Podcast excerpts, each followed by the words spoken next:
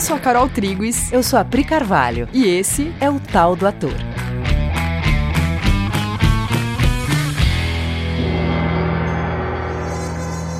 Oi, galera. Oi, gente. Bom, esse episódio é, é dedicado a responder uma pergunta que a gente recebe sempre, que é por que esse nome, o tal do ator? As pessoas ficam perguntando pra gente, as pessoas falam, mas vocês não escreveram errado, né? Tal com L, por que, que tá com O? e aí a gente recebeu algumas mensagens essa semana e a gente decidiu é, responder essa pergunta, fazer um episódio dedicado a responder isso. O tal é um caractere chinês, né? Tao, T-A-O, que quer dizer caminho é, e que origina uma filosofia chinesa conhecida como taoísmo. O Tao é o conhecimento intuitivo da vida. É, se você colocar lá na Wikipédia, você vai ter o aprofundamento dessas informações. Tal significa ter contato com o que é absoluto de forma intuitiva e não de forma racional. Uhum. O princípio de todas as coisas. A ah. energia que move tudo também, a gente encontrou isso, né? A energia que move todas as coisas. É, e aí o Lao Tzu, ou Lao Tse, é o grande filósofo que dá origem ao Tao, é um grande pensador chinês e a gente vai falar um pouco da nossa relação com isso e o que que ator tem a ver com isso. Sim, e a gente vai falar também um pouco o que que o Lao Tse falou sobre isso. É, qual é a filosofia, quais são os princípios da filosofia. De verdade, esse nome foi uma ideia, uma intuição que a gente teve por conta do tipo de trabalho que a gente desenvolve é, a Carol e eu, junto com Cauim e Anin, nós nos dedicamos há muitos anos a respostas, a gente fala bastante disso no primeiro podcast, a respostas para as questões que estão atrás dos atos, dos fenômenos teatrais, dos, das ações dos atores. A gente se dedica muito a conhecer a essência dos atos, o princípio ativo por trás do teatro, o princípio ativo por trás da potência de um ator ou do medo de um ator. A, a gente não se dedica tanto é, a buscar respostas nas técnicas. Ainda que a gente estude muitas técnicas diferentes, ainda que a gente mexa tecnicamente nas pessoas, a gente sabe que um entrave na interpretação de um ator tem sempre uma resposta anterior a uma incapacidade técnica. Tem uhum. sempre a ver com o que ele pensa, com o que ele sente, com o que ele acredita sobre ele mesmo. Sim, e é comum na, na preparação de ator a gente experimentar isso, né? De mexer em alguma coisa, em alguma questão que a pessoa está trazendo, o ator está trazendo uma questão, uma sensação que a gente olha para aquilo juntos, entende aquilo, ultrapassa aquilo e aí o ator passa a fazer a cena de uma, de uma outra forma, né, com uma outra sensação, já mais dentro do personagem. Às vezes a gente tem que mexer em questões mais técnicas mesmo, mas muitas vezes uma conversa é, gera uma outra qualidade de atuação. É comum a gente, a gente presenciar isso. Sim. E é por isso que a gente se identifica tanto com a ideia de o princípio ativo por trás de todas as coisas, né? Que é o significado do que seria taoísmo, do que é o tal. Bom, vamos começar então falando sobre os princípios da filosofia? vamos começar. Então, a gente elencou 10 princípios da filosofia do taoísmo e a gente quer ler para vocês, para a gente é, conhecer isso juntos. Então, número 1. Um. Olha dentro de si mesmo e você vai descobrir tudo o que você precisa. O Lao Tse tem uma frase que é diminuir o ritmo, refletir e gostar de ser, existir, sem ter que fazer coisa alguma. É, dentro do teatro, a gente fala muito sobre isso. Nosso podcast anterior, que foi o Deixar Chegar, já tem, já aponta para esse caminho. Teatro é uma arte que, ainda que ela se manifeste né, numa forma, numa coisa plástica, com corpos sobre um palco, ela acontece dentro, ela acontece na mente. É um exercício muito mais mental de conseguir descobrir o que se passa na mente, o que quais são as emoções e aí deixar que isso se transforme em uma forma perceptível aos sentidos do que qualquer coisa. Hum. Toda vez que você olha dentro de você, dentro daqui, das tuas sensações como ator, se você aprofundar muito esse olhar, você vai chegar em sensações universais e humanas. E aí você começa, a, desse olhar, você começa a ter acesso a muitas respostas. Número dois, no desapego você conquista a liberdade. Aí tem a frase que ele fala: quando você se desapega, tudo se faz e o mundo é vencido. Quando você tenta e tenta, o mundo é invencível. E ele vai falar de três tipos de apego. Vai falar do apego ao reconhecimento, apego à segurança e apego ao controle. Bom, no que diz respeito ao trabalho de ator, No desapego você conquista a liberdade. Você nunca se sentirá livre como ator se você estiver preocupado com reconhecimento. O teu trabalho vai estar subordinado à, à, tua escravidão ao reconhecimento do outro. Você não vai se sentir livre ou kit. Mesmo que o seu trabalho seja bom, mesmo que você receba elogios, se o, se o teu trabalho está escravizado pela ideia de reconhecimento, você nunca vai conseguir se sentir kit. Sim, porque parte da sua mente vai estar tá presa. Por mais que você esteja fazendo um personagem em cena, parte da sua mente está ocupada na vontade de ser reconhecido. Então ali você já não está presente, você não está inteiro para fazer uma entrega para uma plateia é, e alcançar as pessoas, né? Que é o que faz você acabar sentindo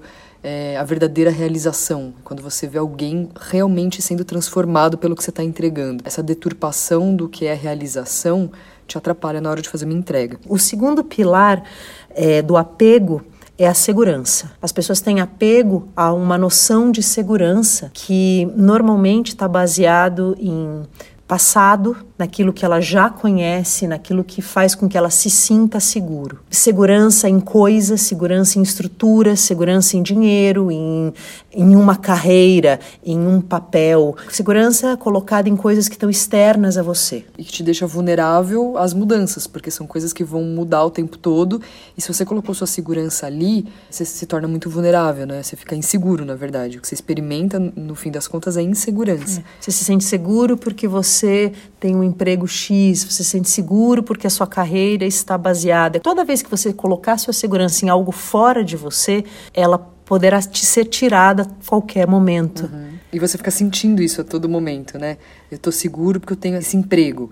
Só que você sabe que a qualquer momento tudo isso pode mudar. Então você fica experimentando uma sensação de insegurança, na verdade. Eu, tô, é, eu me sinto seguro porque a gente combinou que você vai levantar nessa cena, falar isso e depois sentar. Pode ser que a pessoa não faça isso, pode ser que na hora ela esqueça, pode ser que qualquer coisa aconteça. Se sua segurança estiver apoiada nisso, você vai ficar inseguro. O terceiro pilar de apego está no controle. O Lao Tzu te convida a praticar o desapego do controle. Você não consegue controlar as pessoas, os fatos do mundo, o fluxo das coisas. Nada disso é passível do teu controle. Então você pode desistir já.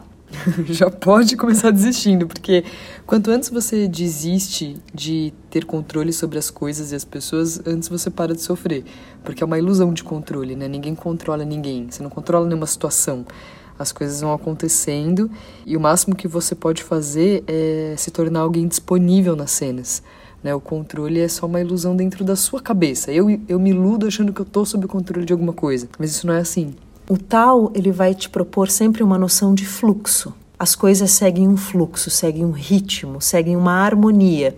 E isso não é, isso não é estático, isso não é material. E a tua segurança, ela vai estar sempre no teu se acoplar, se deixar ir junto com esse fluxo.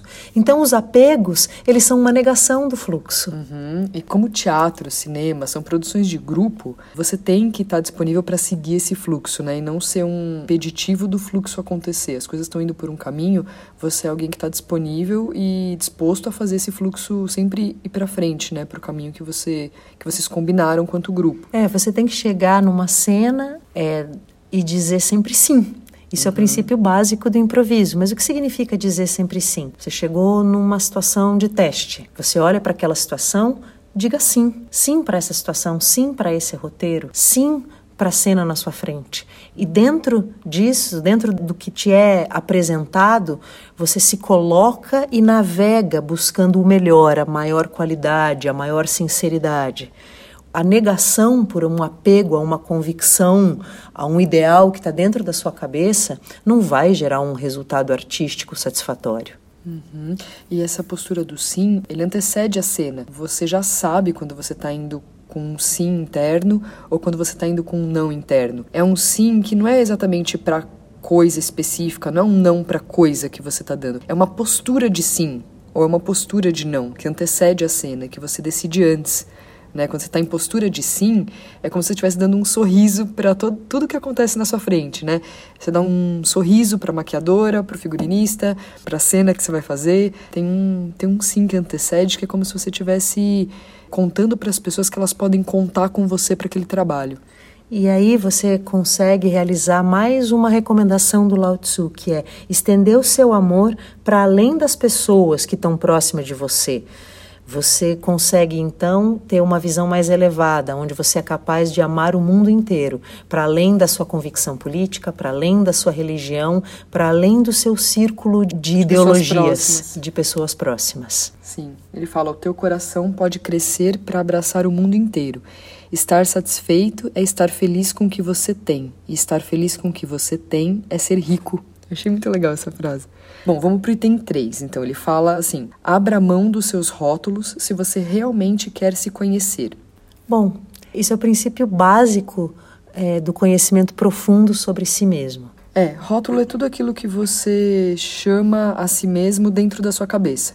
É tudo aquilo que você fica nomeando e fala que isso é você. Então, por exemplo, é, são as etiquetas que você fica colocando em você mesmo para descrever que tipo de pessoa você é. Então, eu sou é, bagunceira, eu sou uma ótima mãe, eu sou uma profissional X. De, de sucesso ou fracassada. Ou fracassada, é. São essas coisas que eu faria uma lista de itens sobre mim mesmo. Essa lista sobre mim mesmo são os rótulos que eu tenho dado a mim mesmo. Se você quer se conhecer, se você quer saber quem você é, você vai ter que começar a abrir mão desses rótulos. Esses rótulos, eles agem como filtros que impedem o seu contato com você mesmo. Sim, e você faz isso com você e com os outros também. Você fica listando as características da outra pessoa. E aí isso impede você de conhecer a si mesmo e, e ao outro. Isso pro ator é um entrave, né? Porque você, você que quer ir lá conhecer as mentalidades, você tem que estar tá aberto para conhecer fora dos rótulos, para entender o que tem ali para além dos seus julgamentos. E você como ator, se você quer se comunicar com uma plateia e essa plateia vai ser diversa, ela vai acreditar em muitas coisas, vai representar muitas coisas. Como é que você vai conseguir conhecer e se comunicar com uma plateia se você está interagindo com ela a partir de rótulos, seja os rótulos que você dá a você mesmo ou seja os rótulos que você dá ao outro? Item 4. Não dê atenção ao mal e o mal vai se desfazer. Eu achei muito legal essa frase. Dê ao mal nada para se opor e ele desaparecerá por si mesmo.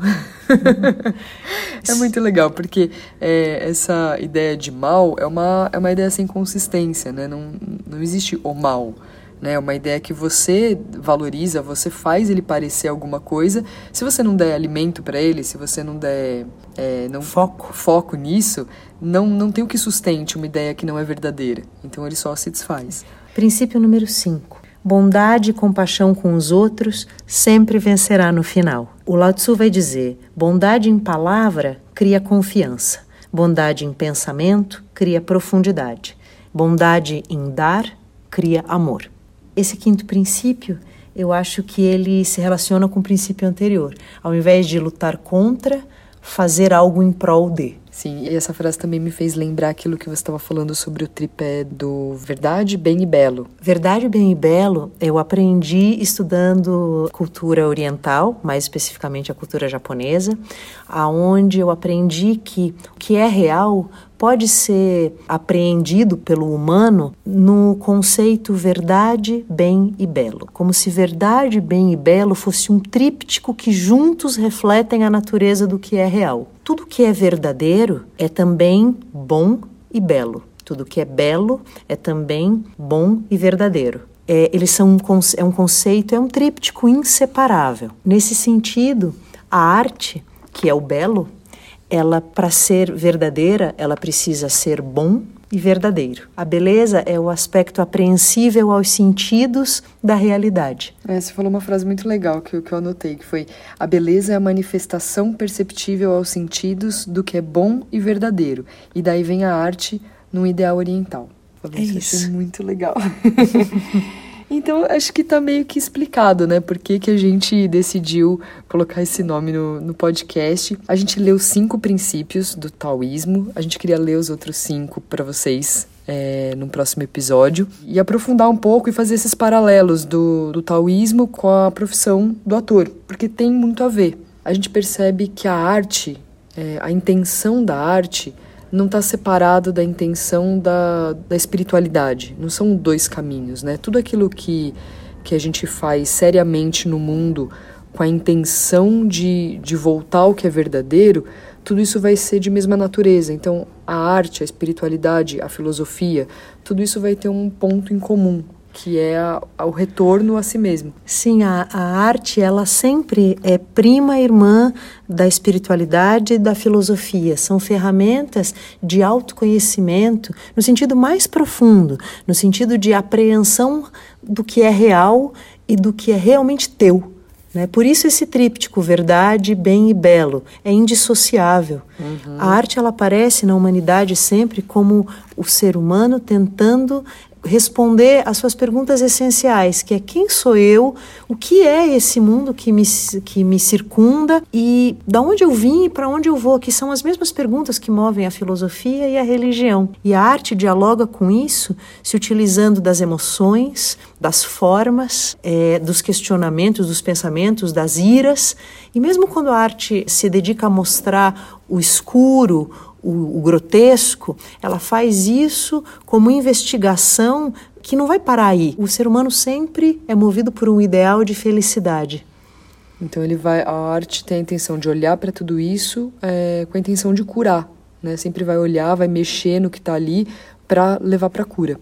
E é isso, amores. Então, no próximo episódio a gente continua essa conversa e a gente fala dos outros, dos outros, dos outros princípios. E a gente espera que a gente tenha começado a responder porque o nome desse podcast é o tal do ator. Tá bom? Um beijo. E até semana que vem.